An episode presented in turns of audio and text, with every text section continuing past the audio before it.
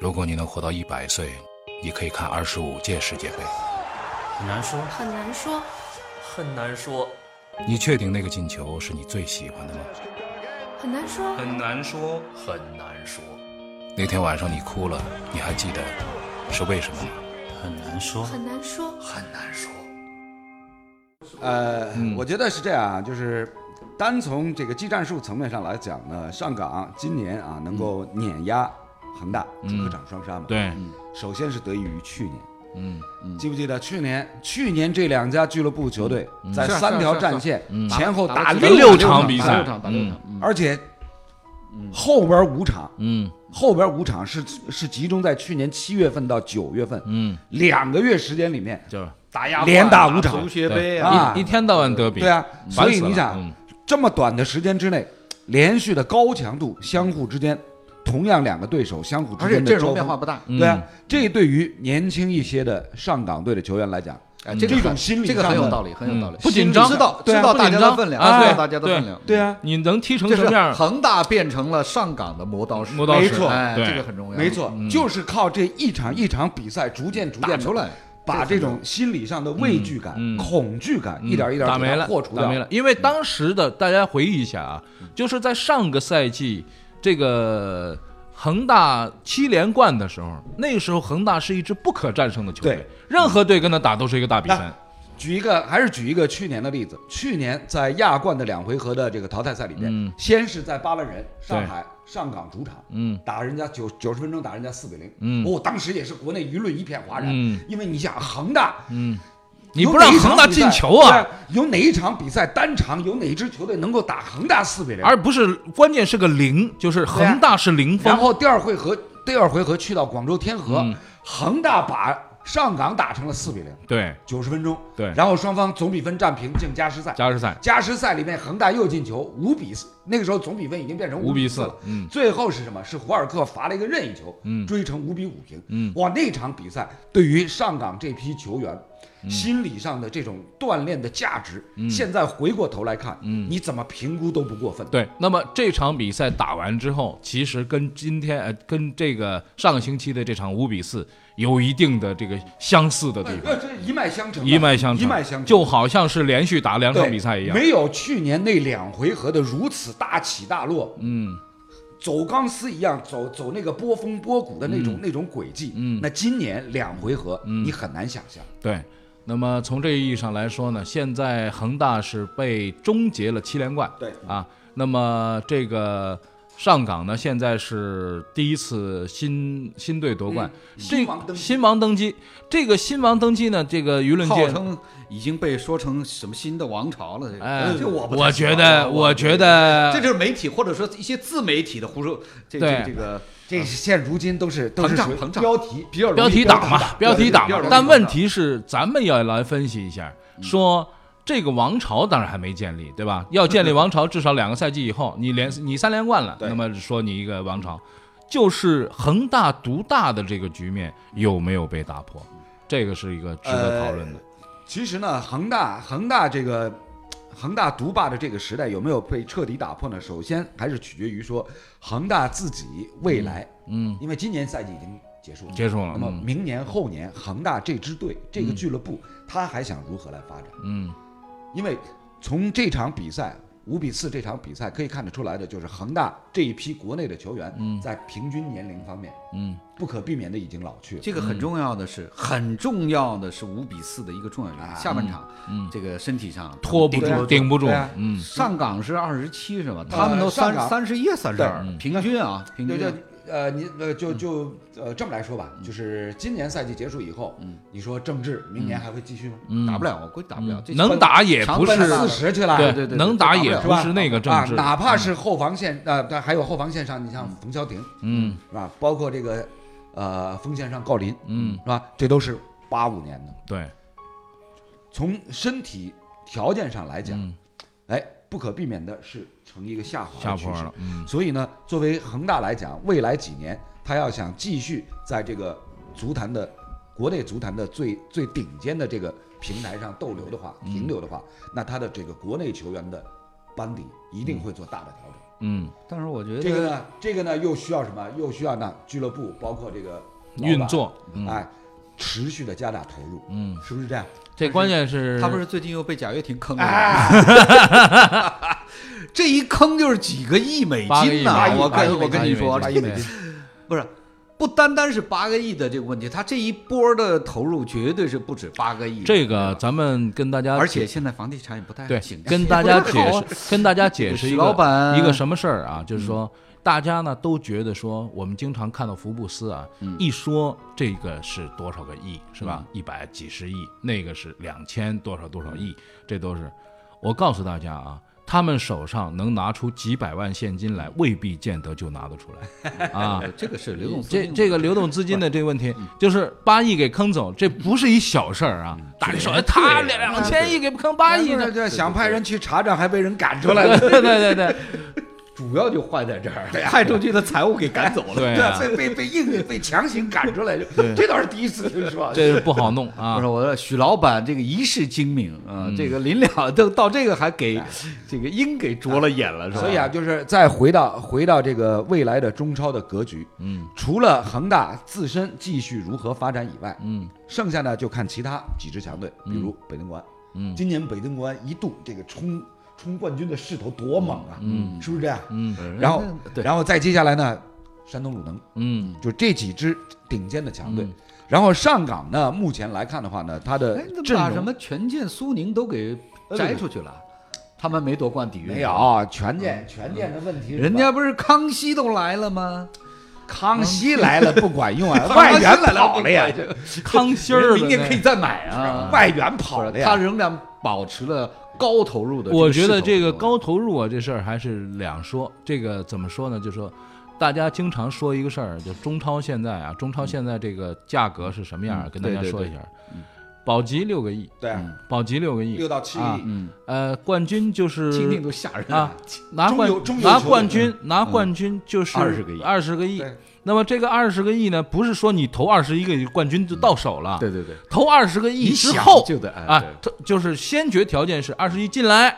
把这些弄好了，还得弄好我了。觉得，我觉得这里边啊，就是刚才对，呃，我很重要的一点就是我个人啊，嗯我是非常反对在上港赢了恒大拿了冠军之后，就一反过头来就去蒙贬恒大，去踩过嗯恒大的这种说法，好像把恒大说的很不值一文钱，嗯不值很了差，嗯这对上港有好处不吗？不是这么回事，恒大是一座高山呐、对这个上港翻过这座山才有意义。啊对，而且恒大，我们说他从当然从这个足球联赛的角度来讲，他七连冠、是吧？这个是不太正常的，是是非常罕见的。但是你要知道，恒大就像你刚才讲的。这么多年的超级的这种投入，有一个重要的这个因素是，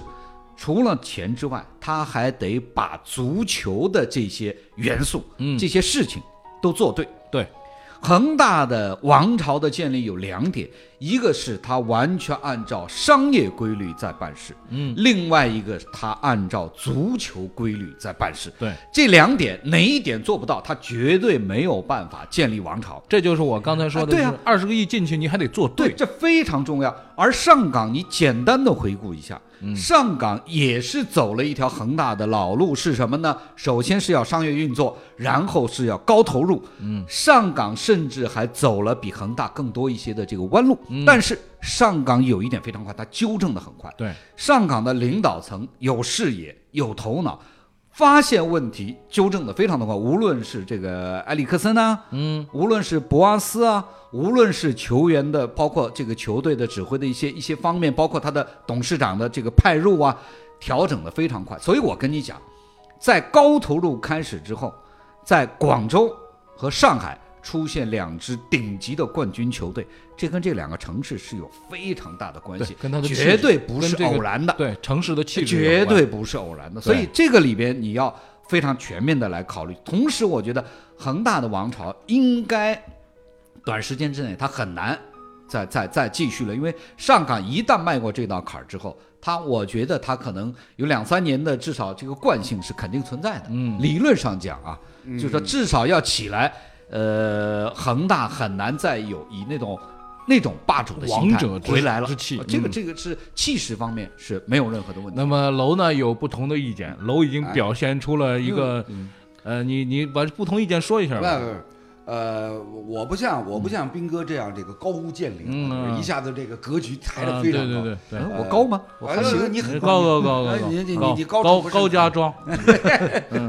我是觉得说呢，就是目前中超联赛的格局呢，顶尖的几支强队，因为大家从这个本赛季到目前为止的积分榜，你就可以看得出来，嗯，前四名的球队跟第五名的球队相互之间的积分差距已经是拉开了，是是吧？这个本身是能说明一定问题的，嗯，就是。呃，上港、恒大、北京国安加上山东鲁能这四个队呢，可以算得上是目前中超联赛里面的第一集团。嗯，第一集团。明年，明年的话，基本上联赛的格局，呃，江苏宁易购有机会来冲一下，但是呢，江苏宁易购呢，目前从它的人员配备角度上来讲呢，跟那四支球队还是有一定的差距。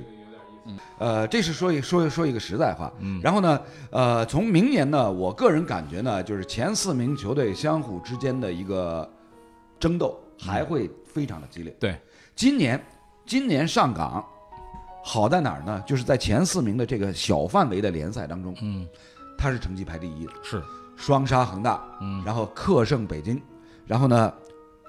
主客场对着山东一胜一平，嗯，所以你可想而知，这个前四名的小联赛里面，上港的成绩是最好。对明年能不能继续保持住这样的一个小联赛范围的成绩的最佳？要努力。哎，这就是成为明年能不能卫冕成功的对核心关键。这个事儿呢，我我觉得这个是大家都在分析的啊，这个这个已经是过去的历史了。明年大家要加油，但是有一个事儿我要说一下，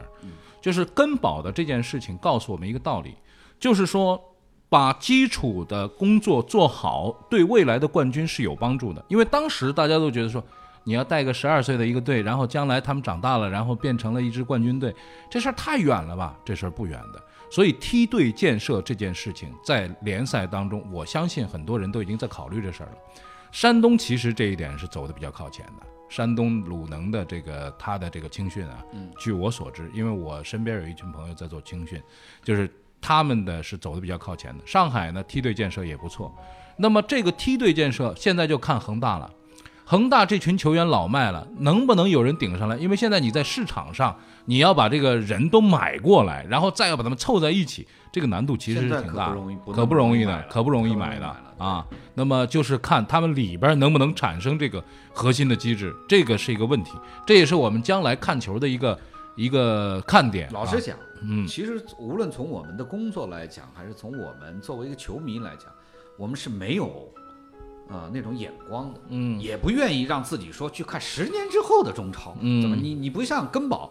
他培养球员他就得从嗯什么，最七八小的岁这个时候候开始培养，我们哪有这眼光啊？嗯我们说十年以后的中超，我都退休了，对啊爱爱怎么踢怎么踢，谁拿冠军，对吧？嗯我们没有这种这种在这个在行业里的这种感受，嗯这个是非常重要。就是说，呃，但是呢，等十年之后你回过头来，你才会发现，就是说潮水退去，你才发现谁在裸泳啊。嗯就等十年之后，你才会回过头来，你才看哦，十年之前谁干的是对的，嗯谁为什么没有坚持下去，嗯，对不对？就是就是这样。对。那不管怎么样呢，这个东西咱们往前看吧。作为球迷来说呢，您往前看，我们啊跟着你看。跟我看吧，跟这个，我觉得就是根宝给大家带来了这么大的快乐，给中国足球带来了一次新的这个触动。我相信也有更多的有识之士会加入到足球当中来。我比较欣赏的是他很牛逼的一点，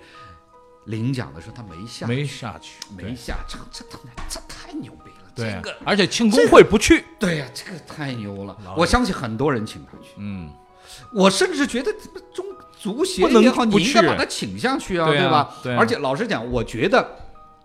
我们在哦，我也是五星推，我们嗯在转播的时候、没有给根宝安排一个专门的机位是非常失误的。嗯，是一个很远的机位一直在推，拍的不清不楚，光圈也不够，没有很多的钱。这种事你应该有个游击在他边上吗？嗯，对不对？一因为主持人会反复的讲到这个事情，对嗯会拿冠军跟仁和这场比赛，但是他没有下场，没有出现在画面里边。哎呦，这个就太牛逼了！啊对，但是呢，这个太留白，留对给你们一个背影，这太牛逼了。对呀、啊这个就是我就是说，就是什么叫高屋建瓴啊？哎，高人啊，高人就对嗯高在这儿，就是你们呢，只能从远远的呢望到我一个背影，一个剪影他。不来凑这热闹，对我真没想到。啊对，我我觉得这这个七十太多难岁得了嗯不是七十多岁的人呢，想法儿可能跟咱们这个四十多岁不一一般年样。纪大的不都喜欢热闹吗？哎他这天天热闹，我跟你说啊， 他这我的天想法天还应热该闹现场啊啊，嗯也会去拿一个奖杯啊。然后就像那个全运会的时候，所有的球员把金牌都挂在他脖啊子，然上后把啊，它扔起来、啊对啊，这多有意思啊！！哎，啊嗯全运会的时候，他是他是球队当中的教教练嘛，练，教练哎对对对对。那那那不是那目前我我的想象，我觉得我还是比较层次比较低啊。嗯，我的想象就这一这一幕，操在中超是吧？对吧上港拿冠军的时候啊再来一下，这个这个我比较觉戏剧性我这个比觉较得戏呢剧性，有可能啊，是比如说避嫌呀、或者什么的，反正我们看来就是高人，高人是吧？啊，这真是高人这个高真屋建真瓴高啊！我高相信很多人请他去，对啊请他下场。哎，他说我不去了啊，不去了，你们慢慢搞吧，好吧？那原来呢，今天还打算聊点别的内容，可是呢，一聊就聊嗨了，聊长了 啊，聊长了，发现跟时间不够哎，不够用了。咱们节目的这宗旨呢，就是这样，就是聊到差不多了嗯呢，咱见好就收，聊到哪算哪儿嗯啊好吧。那些事儿呢，反正还在发展当中啊，未来还可以继续聊，是吧？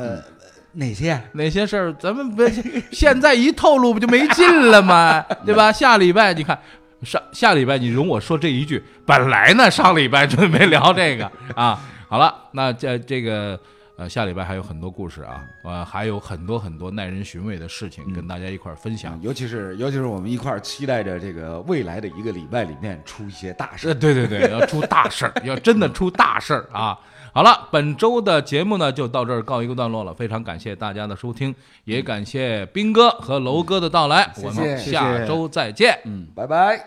如果你能活到一百岁，你可以看二十五届世界杯。很难说，很难说，很难说，